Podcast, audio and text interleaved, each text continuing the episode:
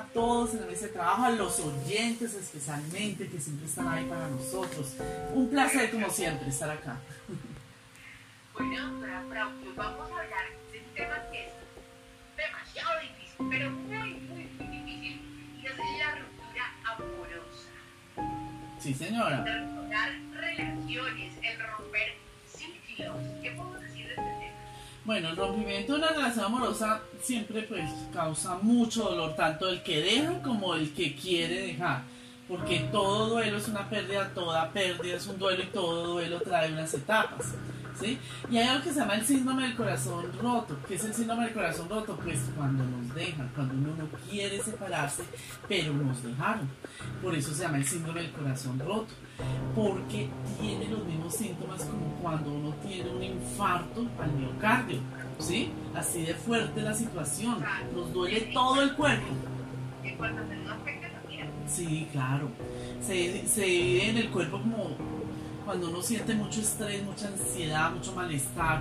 Y la persona inicialmente que dejaron y no quiere ser dejada, empieza a tener lo que llamamos el síndrome de abstinencia, como las personas adictas a la cocaína. O sea, empiezan a humillarse, empiezan a buscar, empiezan a rogar, empiezan a, tener una cantidad de conductas de búsqueda de esa pareja que ya no las quieren, que ya les está diciendo no más, no más, y se humillan bastante, da bastante pena y dolor esa situación, pero bueno, eso es lo que pasa cuando está la persona con el síndrome del corazón roto, cuando lo dejan y no quiere volver. Entonces esa situación, si no se trata, pues la persona puede entrar en una depresión clínica severa, pasar de la tristeza al dolor, la depresión, ya una depresión más fuerte. Por eso es muy importante identificar a través de nuestros familiares, amigos, dejarnos ayudar si la familia te está diciendo, oye, ya te dejaron, no te mires más, no le ruegues más, deja de llamarlo, de llamarla. Mira que ya no hay nada que hacer. Y tú sigues, si te sigues metiendo a la casa por ahí, puedes llegar a una situación de depresión grave, grave. Fuerte. o sea. Doctora, pero mi pregunta es, ¿es conveniente o es necesario, está bien, ayuda tal vez para ese proceso como de superación?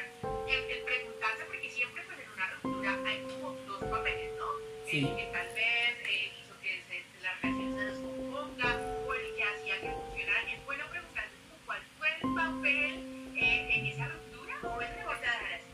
To- todas las relaciones y todo en la vida nos deja experiencias. Aprender de esas experiencias es lo que hace que más adelante podamos elegir de forma diferente si hemos aprendido bien de la experiencia. ¿no? Hay unos que cometen, cometen el mismo error hasta que por fin aprenden de las experiencias del pasado, de saber qué nos gusta, qué nos conviene qué no. Simplemente las relaciones no funcionan porque son personas diferentes que de pronto nunca pudieron eh, elegirse bien, no se eligieron bien, tenían preferencias diferentes, o eran personas inseguras, inmaduras, celosas, o eran personas que no controlaban sus emociones, eran con ira, eh, con paranoia, con eh, falta de sentido de una relación de pareja, no había un proyecto en común, mil cosas, o simplemente no se entendían, o simplemente no, no se entendían a nivel sexual, que es muy importante, mil cosas pueden entonces sí es bueno, es bueno, sí, ya. Yo, yo estuve saliendo hace mucho tiempo, doctora Frauke, Sí, con una pelada del circo. ajá. Y ese día yo estaba hablando con ella y ella me dijo, no, es que yo no puedo salir contigo porque, porque pues, mi novio es, pues estoy comprometida. Ah, pero, pero tu novio es celoso, mejor no, es el payaso.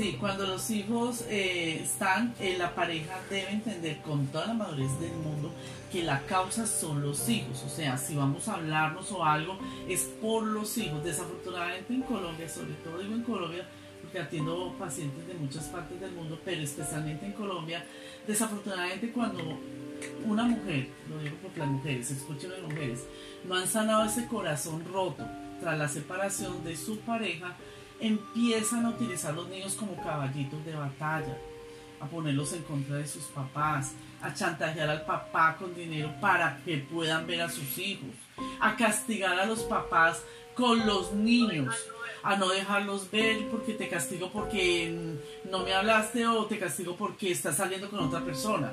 A poner los niños en contra de su, la nueva pareja del papá. Señoras, no hagan eso. No saben el daño que le están haciendo a sus hijos. Los están perjudicando psicológica y emocionalmente para su vida adulta, para cuando ellos también tengan pareja. No repitan ciclos de maltrato y de dolor que probablemente ustedes también vivieron y tuvieron que tener con su pareja y por eso terminó la relación. Traten de sanar ese corazón roto si una relación terminó, pues terminó. Cada uno debe seguir su camino por mucho dolor que nos cause. Debemos buscar ayuda profesional para vivir las etapas del duelo, negación, depresión, ira y culpa. Pero si nos quedamos en las etapas del duelo indefinidamente, pues vamos a vivir muy amargada nuestra vida. La vida es muy corta. Hay que vivir feliz, tener un alma joven, tener un sentido de vida, un propósito. O sea, el hecho de que una relación se termine, sí es muy triste, pero no tenemos por qué hacer una traumática el resto de nuestra vida, hay que sanar ese dolor, hay que reorganizarnos en el amor propio, la autoestima, ¿sí? Eh, y los hijos son los hijos para toda la vida, respétenlos, tengan la edad que tengan, respétenlos, ese es su papá, esa es su mamá, los queremos, pero nosotros ya no nos entendemos como pareja y es válido, y los niños lo van a entender. Es verdad, doctora, yo tengo una pregunta. Eh, la falta de relaciones sexuales hace que una, que una pareja se acabe. ¿Cuánto es lo normal en una pareja de eh, que tenga cada cuánto debe tener una pareja normal relaciones sexuales. No, es de acuerdo a lo que desea la pareja. Hay parejas que son muy activas y les gusta tres, cuatro veces a la semana, todos los días, que son algunos los muy hipersexuales. Pero he tenido también consultantes que me dicen, no, nosotros una vez cada 15 días, pero los dos somos poco activos y estamos contentos. ¿Cuál es el problema, Germán? Cuando uno de los dos es muy activo y el otro no. Entonces tienen diferencia en la frecuencia sexual y ahí es cuando hay problema porque el que más quiere va a tener eh, frustración, rabia incluso hacia su pareja porque no quiere más. Ahí es cuando van al sexólogo para mirar qué es lo que pasa. Pero es, es, diferente cada pareja. Porque es que la otra yo le pregunté a un señor que, que cada cuánto tenía relaciones pues, después de que nació su hijo y tal. Y él me dijo, lo normal cada tres o cuatro meses. Y yo, ¿cómo así que cada tres o cuatro meses? ¿Y le parece normal? Pero para mí sí, porque es que yo soy el cura del pueblo. ¡Ah!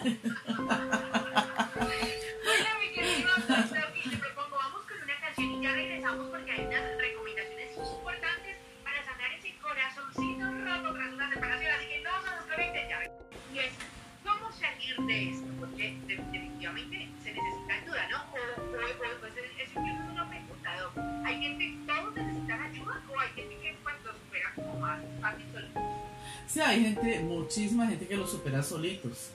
Ya cuando buscan ayuda profesional es porque definitivamente no salen de la etapa de la depresión, llorar mucho o de la ira y atacan mucho a la otra persona y ya les sugieren, mira, si no queda para ti, consulta un psicólogo. Y van, y van por recomendaciones de la más gente que está alrededor pidiéndoles que busquen ayuda. Pero mucha gente sí, claro, a pesar del dolor, de que la pasan bien mal, porque pues una separación no es fácil, eh, salen adelante, salen adelante porque tienen buenas redes de apoyo familiares, porque tienen buenas redes de apoyo sociales, amigas, amigos, porque tienen un propósito y un sentido de vida muy chévere, muy grande. Entonces saben que la vida vale la pena vivirla, no se quedan en la depresión. Pero sí, obviamente, hay que buscar ayuda cuando no sabemos cómo y no tenemos las herramientas de cómo manejar las etapas de un duelo de separación de un corazón roto. Y eso son etapas. ¿Se las digo? sí.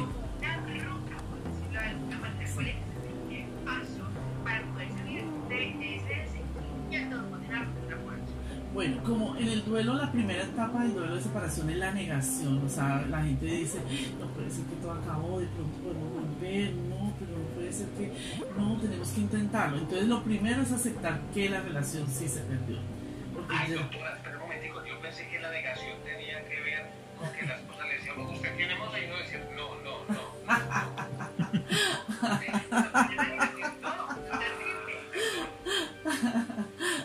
Eso se da mucho. Sí, claro, hay que aceptar que de verdad esto terminó en nuestro primer paso a que nuestra mente empiece a controlar el dolor. Mientras yo no acepte que la relación terminó, nuestro cerebro está perdido, está loco, está diciendo, tengo que controlar esto y no lo puede controlar. Y ahí es donde entran todo ese problema de ansiedad y depresión. Segundo, ruta, segundo, perdonar. O sea, la gente se engancha en esos resentimientos, en esos odios eh, eternos de no querer dejar ser feliz al otro. Eh, es como si dijeran, o, eres, o estás conmigo infeliz o no te vas a ser feliz con nadie. Bueno, en fin. Entonces, perdonar nos libera, nos da bienestar, nos deja sentir, nos deja sentir muy bien, nos, nos empieza, primero, a aprender a vivir solos. Segundo, a subir esa autoestima. Tercero, a dejar de sentirnos víctimas. Porque si todo el tiempo estamos, es que me dejaron, es que por esto, es que por lo otro, tú me hiciste infeliz por culpa tuya, los niños son tristes, o sea, eso no es cierto. Los niños sí se ponen tristes inicialmente, pero no es que la vida de los niños se arruinó porque se fue el papá o la mamá. La vida continúa y si uno es buen papá y mamá, va a seguir en contacto con ellos. Si no, pues eso es lo que hay, uno queda con ellos y uno los saca adelante. Pero no, no volvemos víctimas de ser sentir víctimas a los niños. Una ruptura, vuelvo y repito, es doloroso. Tercer paso en la ruta. Debemos un tiempito, ¿sí? Mm, quedarnos quietos en cuanto a relaciones nuevas. Esperar que nuestro corazón sane totalmente.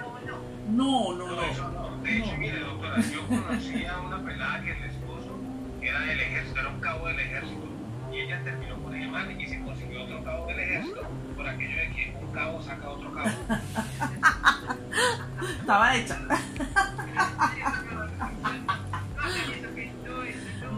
No, es, no, es, no es conveniente porque, mira, el primer año uno tiene tanto dolor, el primer cumpleaños sin esa persona, primer aniversario sin esa persona, primera Navidad sin esa persona. Entonces es un año uno acostumbrándose a estar sin esa persona. ¿Y qué pasa? Si rápidamente me consigo a otra y no he sanado todavía el dolor del anterior, puede que la persona que llegue a nuestra vida también nos lastime porque no estamos emocionalmente totalmente reparados, lúcidos y no veamos venir que esa nueva persona también nos quiere hacer daño. Y tendríamos en vez de un duelo, dos duelos. Por eso hay que estar ya recuperando. Sí, a, mí me pasó, yo hace mucho tiempo me separé de una tóxica que tenía. Ajá. Y saben lo que hice, me metí a Tinder. ¿Usted conoce Tinder? Uy, claro. Claro. Tinder y todas las demás. Y sabe que me metí ahí y la única que hizo más conmigo fue la tóxica con la que me había separado. ¡Ay, no! Muy de mala. Cambiar de... ¿Qué otro paso podemos encontrar en esta ruta? Bueno, lo que hablamos ahorita, pilas con los hijos. Ya los hijos son nuestra causa, para toda la vida vamos a ser padres. Entonces, eh, no, no más contacto, sino más allá de los hijos. O sea, si hay cumpleaños de los niños, listo. Y estamos de acuerdo, podemos celebrarlo con los niños. Si no, cada uno hará su fiestecita en su casa, sin agresiones, sin reclamos, sin peleas. O sea, es más llevadero el dolor si ustedes eh, aprenden a respetar esa diferencia, de que ya no somos pareja, sino padres, pero no somos pareja. Entonces, no rogar, no humillarse tampoco ante el otro. Ser ternura y firmeza a la vez se refiere a, listo, eh, soy correcto en la forma que te digo las cosas, sin groserías, sin gritos, con afecto, porque es el payo, la madre de mis hijos, pero tampoco te voy a rogar ni me voy a humillar como estrategia para que vuelvas a mí, ¿vale? Aceptar que todo terminó. Así, si terminamos de una forma cordial y respetuosa, vamos a tener mejor salud mental y nuestros hijos también. Y el dolor, aceptar ese dolor, hace que el sufrimiento sea más corto. Dolor más resistirse, ese dolor más resistencia igual a sufrimiento. Entonces no nos resistamos al dolor, aceptemos que terminó todo, aceptemos nuestro dolor, perdonémonos a, nosotros mismos a nuestra pareja, tengamos un sentido de vida, un proyecto de vida y avancemos y verán que el sufrimiento se va. Si se aferran al dolor, si se resisten al dolor, a dejar ir el dolor, el sufrimiento se queda con ustedes mucho tiempo.